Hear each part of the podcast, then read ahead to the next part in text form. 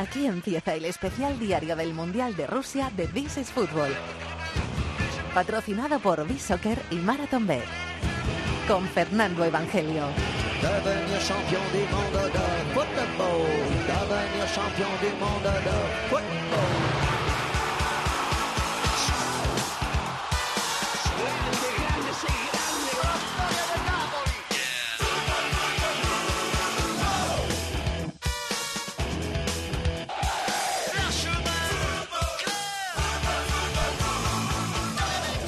¿Qué tal? Bienvenidos al Rincón del Fútbol Internacional en la cadena COPE desde el Centro Internacional de Prensa en Moscú. Bienvenidos al sexto día de competición en el Mundial de Rusia 2018.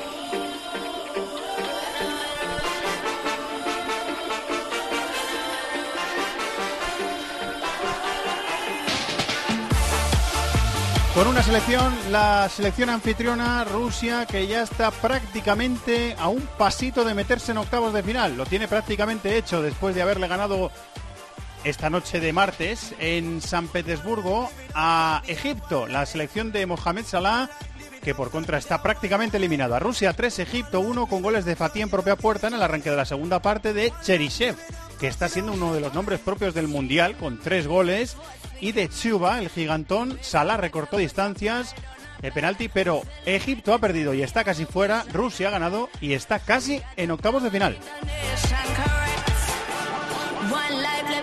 Como siempre, estas son jornadas de tres partidos. Los otros dos han correspondido a la primera jornada del Grupo H en el Mordovia Arena en Saransk, Colombia. La Colombia de James, que ha entrado en la segunda parte, que ha jugado media hora porque está tocado, porque tiene una lesión muscular y no ha podido jugar todo el partido. Bueno, pues Colombia se ha quedado muy prontito con uno menos y ha perdido con Japón.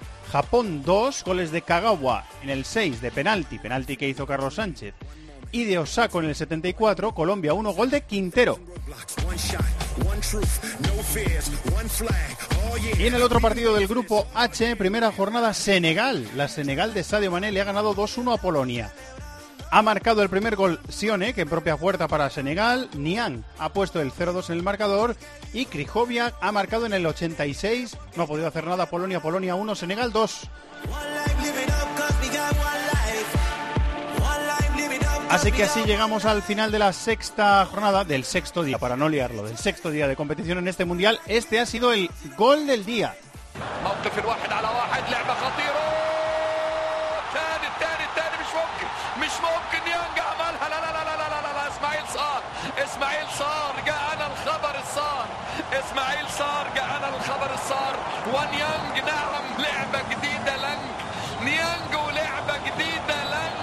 Como en el arranque del Mundial del 2002, entonces eh, fue un bombazo, porque ganaron a Francia en el partido inaugural, que venía de ser campeón del mundo. Esta vez ha sido Polonia, pero Senegal empieza el Mundial otra vez con una victoria. Vamos a descubrir al personaje del día.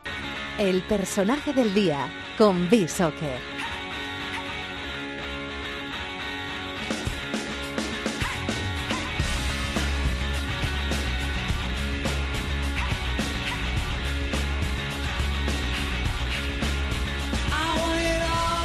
Vamos hasta Málaga, capital de la Costa del Sol, con Quique Salvatierra. Hola compañero, muy buenas, ¿cómo estás? Muy buenas, Fernando. Pues de maravilla, después de acabar esta primera jornada del, Mundial. Sí, señor. Eh, ya, ya ha terminado. Ya ha terminado la primera jornada. Ya hemos visto a todas las selecciones. Ya todas han entrado en liza. Incluso hay algunas que ya han empezado la segunda jornada. El caso de Rusia y de Egipto. Y en el sexto día de competición, ¿qué dice la maquinita? ¿A quién elegimos? Pues eh, la maquinita dice que el mejor jugador de esta jornada, con esos dos partidos de la primera jornada y el primero de la segunda, ha sido Arten Siuba, el delantero de Rusia, que ha cojado un gran partido, que ha sido de lo mejorcito del, equipo ruso. De hecho, de, las nueve disputas aéreas que ha tenido, ha ganado ocho, ha tenido muchísima participación en el equipo. Para, para que puedas comparar el dato, ha participado, ha tocado más balones que Cherisev. Eh, y de sus dos tiros a puerta, pues uno de ellos ha sido el golazo que ha, que ha marcado y que ha metido prácticamente y definitivamente a Rusia en los octavos de final. Gran jugada, ¿eh? La del gol. Control orientado con el pecho, luego hace el mejor para quitarse ¿eh? al... Sí, quitarse el defensa de encima y después muy buena definición, muy buen gol, ¿eh? De, bueno, un héroe inesperado, ¿no? En esta jornada, podemos decir. Sí, porque había estado mucho tiempo fuera de la selección y el otro día ya marcó saliendo muy poco y hoy pues titular y lo que parece ser que el que se ha quedado muy tocado después de esto es Smolov, que, que ha perdido la titularidad y no parece que vaya a recuperarla. Rentabilidad máxima la de Artem Chuba, nuestro personaje de las, del sexto día de competición en el Mundial. Rentabilidad máxima de Bisoccer, que nos proporcionan datos y estadísticas para dar en los partidos también. Muchísimas gracias, compañero. Un abrazo, Fernando. Hasta mañana. Hasta aquí el personaje del día. Vamos a descubrir la historia del día.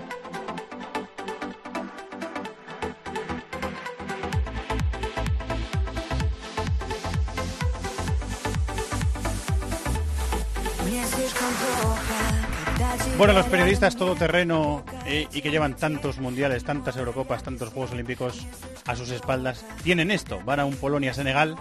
Parece que es un partido en el que va a haber poquito que rascar.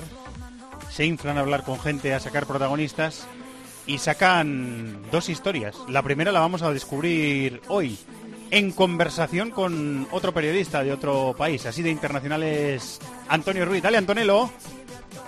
Bueno, estamos aquí con Omar, que es un compañero de Senegal, periodista, que nos está contando algo muy curioso. Resulta que han venido 50 periodistas deportivos de Senegal a cubrir el Mundial y todos venís juntos y ataviados con la misma indumentaria, la misma equipación, mismo polo, todos identificados con una palabra press. ¿Por qué hacéis esto? ¿Cómo pasa esto? Es, una cosa que hacemos que uh, cada vez que hay una competición en el mundo, que se, que se pasa en África o en el mundo, uh, estamos juntos, todos los periodistas que trabajan en deporte en Senegal están juntos, trabajamos, uh, vivimos en el, en el mismo hotel, en Kaluga, y discutimos de todos. Todos juntos, radio, televisión, periódicos. Yo... Radio, televisión, periódico.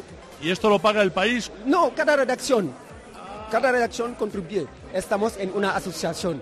La asociación no de nada. Entre amigos trabajamos, discutimos, en, hacemos que todos los, los uh, senegalenses que trabajan en la prensa puedan estar en condiciones mejores. Qué bueno, no hay competencia entre los eh, colegas senegaleses, todos son amigos, todos ayudan. Muy bonito para, me decías, para Senegal y para el fútbol africano, ¿no? Sí, sí, para, para Senegal, para África, para el mundo. Y te digo que, que el gobierno ha visto eso y ahora participé exactamente eh, a organizar toda la presa. El presidente estaba aquí, ha ofrecido 10 millones. ¿Cuánto? Yes, yes, yes, de francefa a las asociaciones para, para, para, para mm, comprar billetes de aviones, Ah, qué bueno. para, para, para vivir en mismos hoteles. O sea que el país Senegal ayuda a los periodistas a cubrir los gastos del Mundial. Sí, sí. Señor Pedro Sánchez, presidente de España, haga algo parecido, ayude. Muchas gracias, Omar. ¿eh? Gracias, muchas gracias. Soy Omar, eh, periodista de Senegal y saludo a todas las personas que escuchan COPE.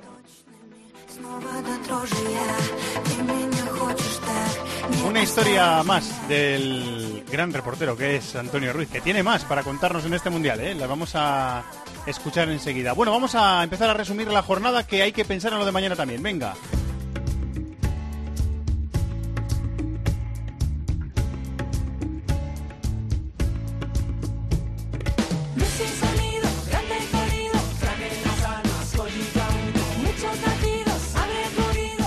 Enseguida nos metemos con la jornada de mañana. Vamos a empezar el repaso de la jornada de hoy. Estamos con Tito Puchetti de Gol Caracol. Hola, muy buenas, ¿cómo estás? Hola Fernando, qué gusto verte. Eh, muy condicionada la, la derrota de la selección por la expulsión en el minuto 2 de la Roca Sánchez, ¿no? Sí, arranca el partido, un penalti, no solamente recibes el castigo de empezar perdiendo el partido muy rápido, un campeonato del mundo arrancándolo de esta manera y pierdes el hombre más importante en el sector medular en términos defensivos. Alrededor de la Roca Sánchez se organiza la estrategia defensiva, lo perdiste y desde ahí empezar a remar un resultado adverso y tratar de conseguirlo, ¿no? Y después no se pudo administrar bien las emociones, los esfuerzos físicos y se termina perdiendo con el más débil en el papel, en el grupo, ¿no? ¿James estaba para jugar un ratito o se le ha forzado un pelín con esas molestias musculares? Eh, se le iba a jugar tal vez unos 15 minutos, jugó mucho más de lo que se esperaba, tiene una- él no está lesionado, tiene una molestia que es el anuncio de una posible lesión. Se arriesgaron, afortunadamente no se lesionó. ¿Algún dato positivo que sacar de, de la derrota? ¿Algo que ha gustado en el equipo? Y de pronto un poquito la reacción, la sapiencia de Falcao García, pero cuando se pierde como se perdió contra Japón, el más débil, se le venía de ganar hace cuatro años 4-1, eh, ganó Senegal, ya hay una final para Colombia, si no le ganas a Polonia te despides del campeonato del mundo, Polonia es un equipo difícil, lo único es eso, que queda mano a mano contra Polonia, yo creo que si logra derrotar a Polonia, ya con un solo empate al final podrás clasificarte. ¿no? Muchas gracias compañero. No, a ti Fernando, un abrazo.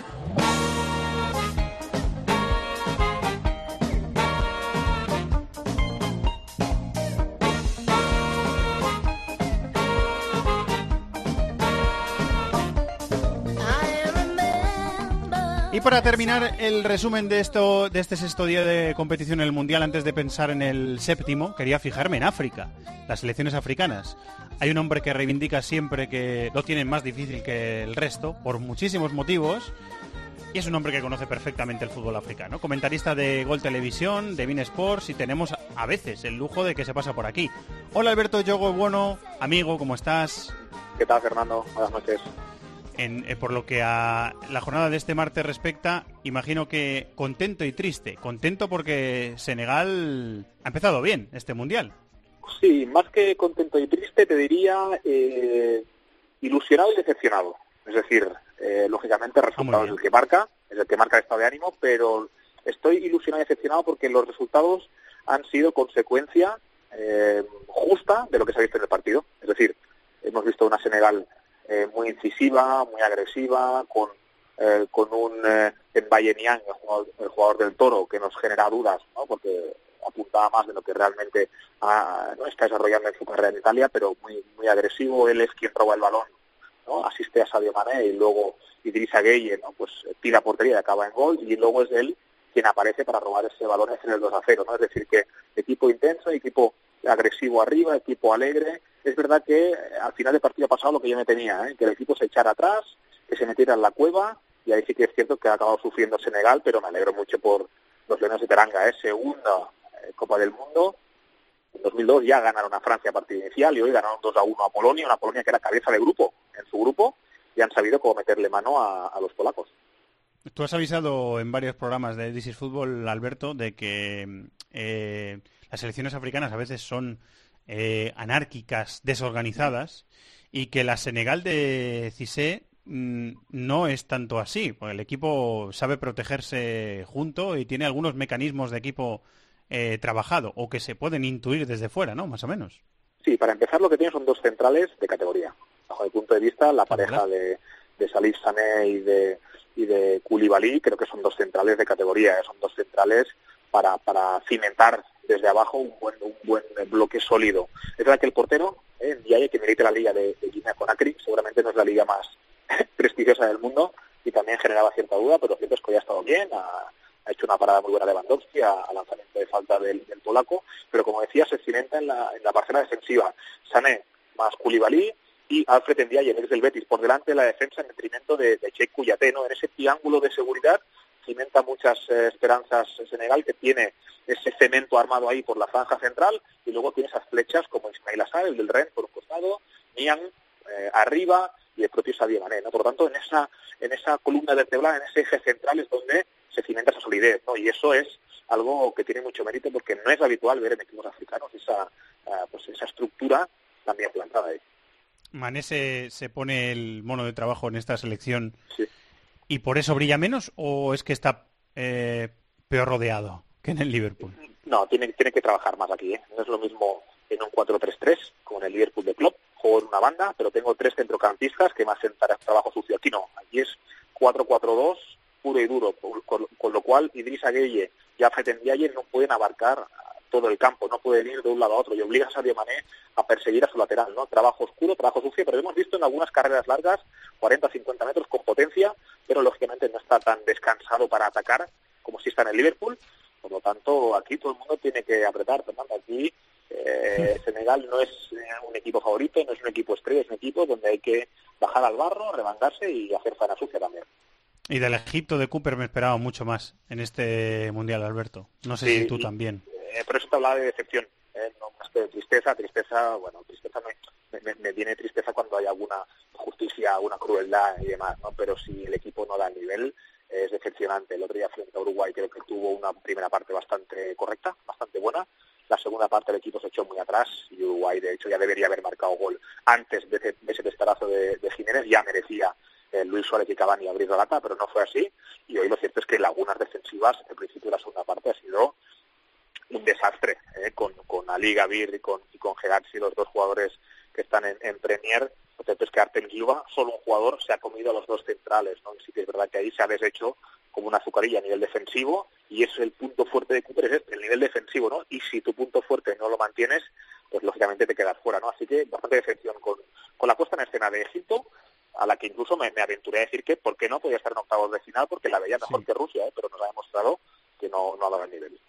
Yo estaba convencido ¿eh? de que Egipto le quitaba el pase a Rusia y, me he equivocado de todas, todas. La última, eh, si Salah hubiera, no hubiera estado al 10, 20% en este mundial, físicamente estoy hablando por el problema del hombro, que es que ni, ni al saltar, ni al correr, eh, el hombre podía mover el hombro en este segundo partido. ¿La película hubiera sido diferente o es especular? Y bueno, un equipo, un equipo que ha metido siete goles en clasificación, Fernando, y cinco los ha marcado el mismo hombre, si no está, con esta al 100% el equipo lo nota, ¿no? porque además el, posible suplente, ya sea Barda, ya sea Sobí, eh, no dan el tono que da Mohamed Salah, por lo tanto Mohamed Salah más incisivo creo que la primera parte frente a Uruguay hubiera, hubiera hecho daño a la espalda de Godín, no fue así, no jugó y hoy lo cierto es que el equipo no ha estado bien, ¿no? así que con un buen Mohamed Salah creo que Egipto le puede plantar cara a Rusia y pelear la segunda plaza, si Mohamed Salah no está en un partido y en el segundo está mermado, pues lógicamente te quedas sin opciones. Siempre es un placer, Alberto. Muchísimas gracias. Un abrazo, hasta luego. Bueno, pues vamos a mirar a lo de mañana, que mañana juega España.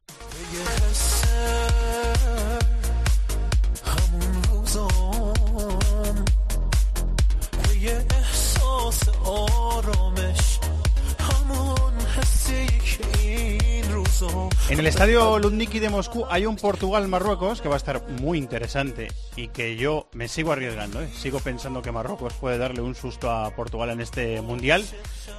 Vamos a tener información puntual de ese partido en el programa especial eh, del Mundial de Rusia que dirigen, co-dirigen Rubén Martín y Maldini, la antena de Cope. Pero hay que mirar a nuestro rival. Como nos suena un poquito exótico, eh, parece que, bueno, Irán es un equipo simpático del que sabemos poco, pero llevamos muchos meses hablando de Irán, de la Irán de Carlos Queiroz en este programa. Irán llega contra España como líder del grupo B.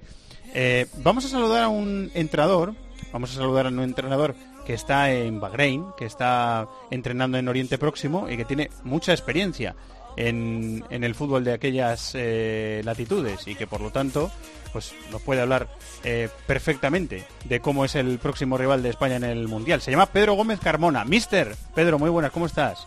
Muy buenas, chicos. Encantado de saludaros. ¿Qué tal, ¿Qué tal hombre? ¿Cómo estás? ¿Todo bien? Todo bien, la verdad que de momento todo bien. ¿Estás en Bahrein ahora o dónde, dónde te pillamos? Eh, no, ahora mismo eh, regresé a España eh, a ultimar los últimos detalles antes de viajar para comenzar la pretemporada y, y, aquí pues trabajando junto a mi staff y haciendo los últimos detalles que bueno que uno tiene que preparar antes de volver a Bahrein y, y, comenzar la pretemporada el 15 de julio. ¿Dónde estás entrenando allí, Pedro? ¿En qué equipo? El equipo se llama East Rifa Club. Es, bueno, es un equipo en Bahrein de la Premier League. Y, nada, es, es bueno, es una liga eh, poco conocida eh, aquí igual en el ámbito eh, nacional, pero bueno, allí es una liga con proyección donde muchos jugadores saltan luego a ligas mucho más potentes como la de Saudi, como Qatar o Emiratos. Y bueno, es una, una liga bastante interesante. Eh, ¿Has podido tener contacto con el fútbol iraní? ¿Te has enfrentado con ellos? ¿Conoces perfectamente el fútbol de la zona? Sí, eh, mira. Sí, eh, concretamente yo en Bahrein ya trabajé hace cuatro años más o menos. Trabajé en la selección nacional de Bahrein. En ese caso hacía funciones de, de, asistente y nos, nos enfrentamos en un par de veces con Irán. La última vez fue en un torneo, en el West Asian Cup, se llama más o menos, en el que jugamos en Kuwait contra Irán y que coincidía como, con, el mismo míster, con Carlos Queiroz, que ya lleva más de siete años eh, trabajando para la selección. Y un poquito el, equipo venía, venía a ser eh, lo que lo que estamos viendo en, lo que vimos contra Marruecos y lo que hemos visto en la fase de clasificación eh, un equipo muy compacto eh, a nivel defensivo muy duro y que a la mínima te pueden sorprender con una bola parada con un contraataque es un poco el estilo que, que ya hace cuatro años Carlos aplicó y que y que sigue aplicando casi a la perfección lo hemos dicho muchas veces esta selección eh, obligó a Messi a marcarle un gol en el pasado Mundial de Brasil en los últimos minutos de, en el último minuto de partido. Argentina solo ganó 1-0 a Irán. Eh, hizo un papel bastante digno en Brasil, aparte a, pesar de no haber conseguido ganar ningún partido. Em, y, ha empezado con victoria el Mundial, eh, ganando sobre Marruecos, que es una selección muy técnica, con jugadores muy experimentados en, grandes ligas de Europa, muchos con origen eh, europeo, con origen francés, eh, y, dio la sensación en ese partido de que Irán te contagia, te lleva donde, donde ella quiere. Irán realmente, si te fijas al partido, tiene el partido totalmente controlado, entre comillas, ¿no? No sí que vemos a Marruecos con un dominio de, del balón casi total, eh, jugó bastante bien, entrando bien por bandas, pero realmente Irán estaba cómoda, eh, jugaba bien replegada, eh, un repliegue medio, bien controlado, basculando bien, adquiriendo segunda jugada y a la mínima que, presionaba bien ahí en el centro, recuperaba y, generó dos o tres ocasiones muy claras de gol con contraataques con, con Entonces, ellos tienen la idea de juego muy clara y es esperar replegados, eh, no ponerse nerviosos, no saltar a, presiones altas, te esperan en su propio campo y te intentan sorprender con un contraataque porque tiene gente muy rápida por las bandas, incluso el propio Punta común es un jugador que a pesar de su estatura también es muy alto. Ya, ya lo dijo hace una semana eh, Carlos Queiroz en una rueda de prensa y dijo, mira, tendremos que defender un 80% del partido contra equipos potentes. Entonces, eh, él lo tiene ya muy claro, yo creo que el equipo lo tiene muy claro y, mañana la selección con la que nos vamos a enfrentar, eh, ya lo dijo propio Queiroz hace una semana, el 80% del tiempo van a estar defendiendo. Eh, hay, eh, bueno, el delantero que has citado, Asmun, que le vimos contra el Atlético de Madrid con el Rostov en, en Champions, sobreviviría en una isla desierta, ¿eh? El hombre se busca la vida bastante bien. sí, es un jugador muy completo me sorprende porque normalmente es un jugador corpulento, es un jugador alto, pero, pero es rápido, es habilidoso, define muy bien, eh, es joven, o sea, todavía le queda proyección. Eh, para mí es un jugador muy, muy interesante y es lo que dices tú, que al final él se queda solo y, y te resuelve él solo, ¿no? Él te gana al final, los buenos jugadores te pueden ganar partidos. Eh, me da la sensación también eh, Pedro, de que a, a Queiroz le, gusta utilizar a eh, delanteros. Jahan Bass ha sido el máximo goleador de la liga holandesa. Eh, Amiri es un atacante puro. Ansarifar también ha sido delantero. Eh, Masud, le hemos visto como delantero en, Osasuna y Las Palmas. Le gusta utilizar a delanteros en posiciones del centro del campo, posiciones interiores, en, otros, en otras tareas, por decirlo de, otra forma. ¿Por qué piensas que eso es así? Primero porque tiene que confiar en sus jugadores. Eso es lo primero. Eh, son tan raras las cosas que hace Carlos Queiroz en esta selección que te podría decir que eh, ha utilizado uno de sus delanteros eh, del Olympiacos, el delantero del, Olympiacos Karim Ansarifar, como central. Zurdo. O sea, increíble. Y lo ha hecho varias veces. Poner un delantero de, de central. Eh, Puede que mañana nos sorprenda con un movimiento así, porque el domingo pasado se ha, lesionado el número 4, Chesney, y, bueno, tenemos que ver quién, quién le va a sustituir. Puede sustituir el lateral del Oesten belga Ramin o Reza, eh, Padides persa, o puede sustituirlo este mismo delantero del Olympiacos, Karina Sarifar. Entonces, estas cosas raras eh, que hace Carlos Queiroz de colocar a un delantero de medio, de central o extremo, bueno, eh, para hacerlo tiene que confiar mucho, mucho en su jugador para hacerlo. Eh, la última que te hago, Pedro, para que mm, tú que conoces bien la zona, conoces bien la mentalidad em, y, conoces mm, bien o, sabes entender bien por qué pasan algunas cosas, eh, relátanos o, transmítenos un poco, si puedes, la, relevancia que tiene que Carlos Queiroz, como seleccionador de Irán, haya conseguido que dos futbolistas suyos, dos deportistas como Masud eh, y como Haisafi, que son claves en el proyecto de Queiroz, hayan sido perdonados por el gobierno iraní después de haber sido condenados de por vida a no jugar más con la selección eh, por el hecho de haber jugado contra equipos eh, israelíes en una competición deportiva. ¿Cómo, em, ¿Qué mérito de Queiroz es esto? Pues mira, la verdad que el mérito de Queiroz seguramente sea casi un, un 100%. Pero simplemente ya lo difícil que es estar en una selección, eh, bueno, digamos árabe, ¿no? Con descendencia árabe, eh, de estar siete años. Es muy, muy complicado. Eh, entonces, el, manejo que tiene sobre ese entorno a día de hoy Carlos Queiroz, ya no solo para mantener su puesto durante siete años, que, su trabajo le avala, pero hay muchos entrenadores en ese mundo árabe que aunque tu trabajo te avalan, duras dos días, eh, el manejo para todas estas situaciones demuestran que al final es, es, un, es un entrenador de, nivel y que ya no simplemente lo demuestra sus resultados con una selección como es la de Irán, sino como el manejo de todas estas situaciones extradeportivas que, que, mayor, que muchísimas veces los entrenadores tienen más ese tipo de situaciones o, son más difíciles ese tipo de situaciones que las propias que se te plantean en el partido, ¿no? Entonces, bueno, eso demuestra que, que, realmente es un entrenador de, mucho nivel. Eh, Pedro Gómez Carmona, entrenador eh, que conoce bien esa zona, que está en el Est Reifa de, de Bahrein, que se ha enfrentado a, Irán en un par de ocasiones.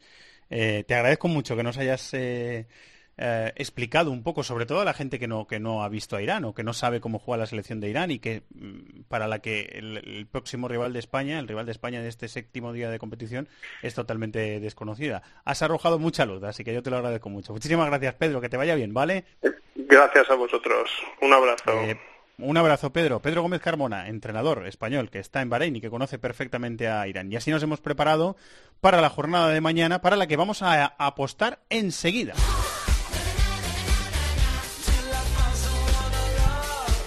De la mano de Marathon Bet, querido productor, señor Chato.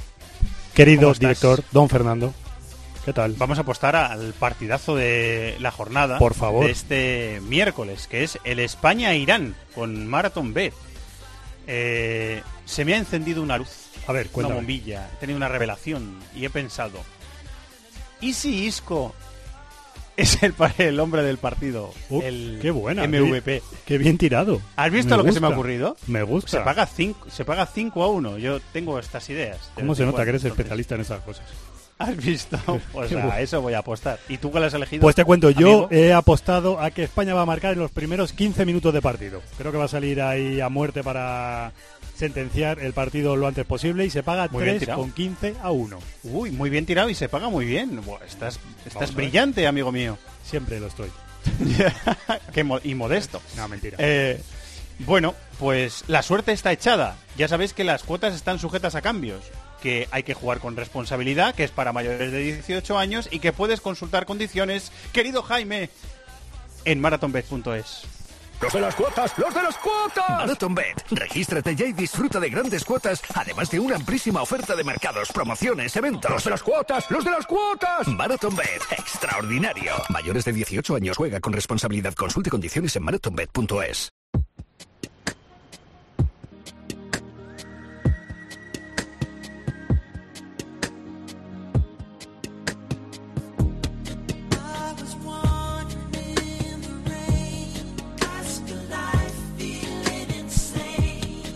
Miércoles 20 de junio, séptimo día de competición.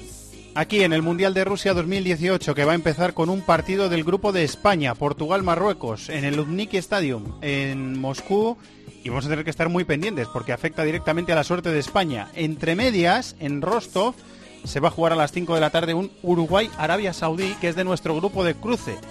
Si Uruguay puntúa, que se supone que ganará, si Uruguay puntúa, Uruguay eh, lo tiene hecho para estar en octavos de final y estarán Egipto y Arabia Saudí, las dos eliminadas. Rusia y Uruguay irán a octavos de final, así que suponemos que es lo que va a pasar.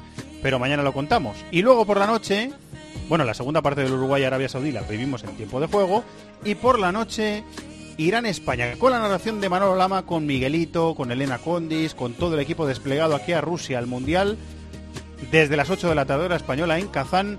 Como digo, Irán-España. Y por la noche, llegar al programa, llegar a This Fútbol. ¿Qué te apetece ver, maestro, aunque lo sospeche? Muy buenas. ¿Qué tal, Fernando? Bueno, me apetece ver muchísimo, lógicamente, aparte del España-Irán, pero creo que Marruecos le puede complicar un poquito a Portugal, porque es un equipo técnicamente bueno y va a ser un partido bastante más abierto de lo que parece en principio. Así que ese, Marruecos-Portugal, y por supuesto volver a ver a Cristiano, que fue, el, digamos, la gran estrella de todos los partidos la que se han jugado hasta ahora, sin ninguna duda. Así que ese partido es muy, muy atractivo.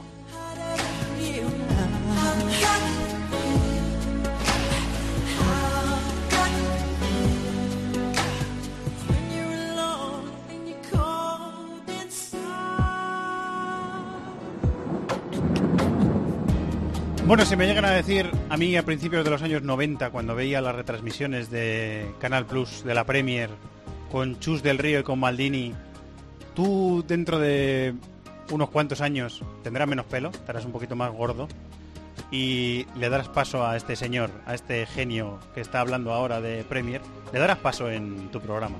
Pues me hubiera echado a reír. Pero está pasando, queridos amigos. Bueno, hay que descansar, que mañana hay mucho más mundial. Muchas gracias por estar ahí a todos. Un abrazo. Adiós. Pasión por el fútbol de todo el planeta en This is Football.